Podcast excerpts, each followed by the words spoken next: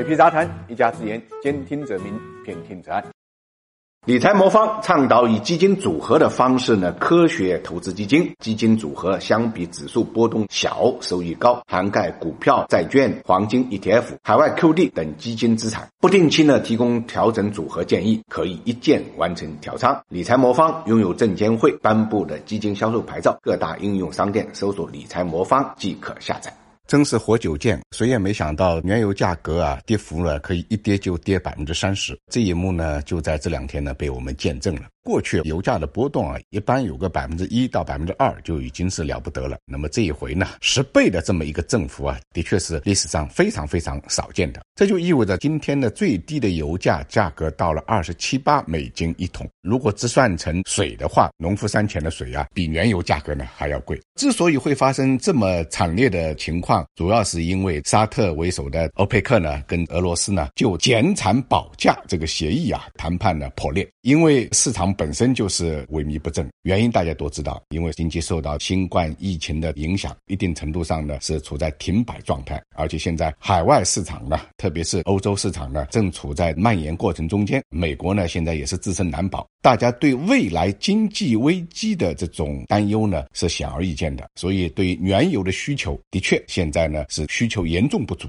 那么在这种情况之下，怎么保证石油输出国的利益，就是欧佩克呢所要讨论的。但是有句中国老话就讲“大难临头头各自飞”啊，就在这一次会上呢充分体现出来了。俄罗斯呢并不愿意减产，沙特一看这个情景，那就索性大家破罐子破摔。沙特不但没有减产，而且呢把现在的原油产量呢提高了将近百分之三十，原油价格呢每桶啊降低了四美金左右。这样一来的话，引发呢全球油价的一个崩溃。其实呢，在星期天开盘的中东的证券市场上呢，很多呢股市呢已经崩盘了，特别是沙特的阿美油田，当时呢就跌破了发行价，盘中最大跌幅呢超过了百分之八，一天就跌掉了一个中石油的这么一个市值。那么这种恐慌的情况在星期一开盘之后蔓延到了全球，我们看到美国三大股指期货呢早晨就发生了熔断，亚太股市呢普遍百分之六左右的一个跌幅。中国 A 股呢跌幅比较少，下午开盘的欧洲市场也基本上保持在百分之八左右。那么到了晚上，美股开盘的时候呢，历史上出现了第二次熔断这么一个情景，三大指数的跌幅瞬间超过百分之七。在熔断之后呢，特朗普也发表了讲话，认为市场之所以大跌，就是受到假新闻、沙特和俄罗斯油价战的影响导致的下跌。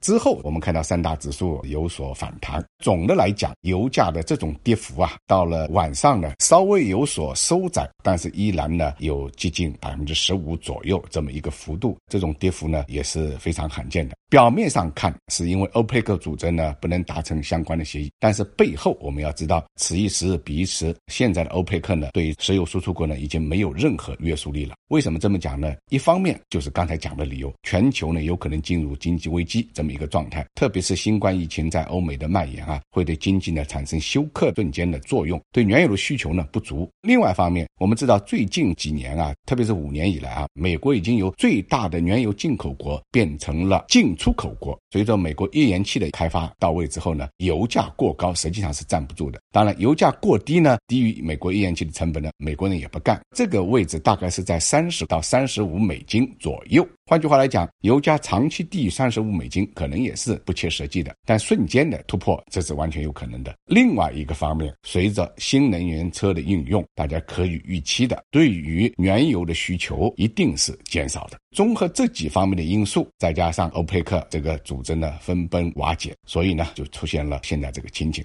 那么油价暴跌呢，对于全球资本市场的崩盘呢，也起到了推波助澜的作用。股市的崩盘，回过头来对原油的需求呢，又构成一定的压制。那么什么时候能够走出这个怪圈，恐怕呢需要一点时间。重要的时间节点就是看看欧美这边能不能控制住新冠疫情的蔓延。如果可以，那么这种动荡就有可能结束；否则，可能还需要时间。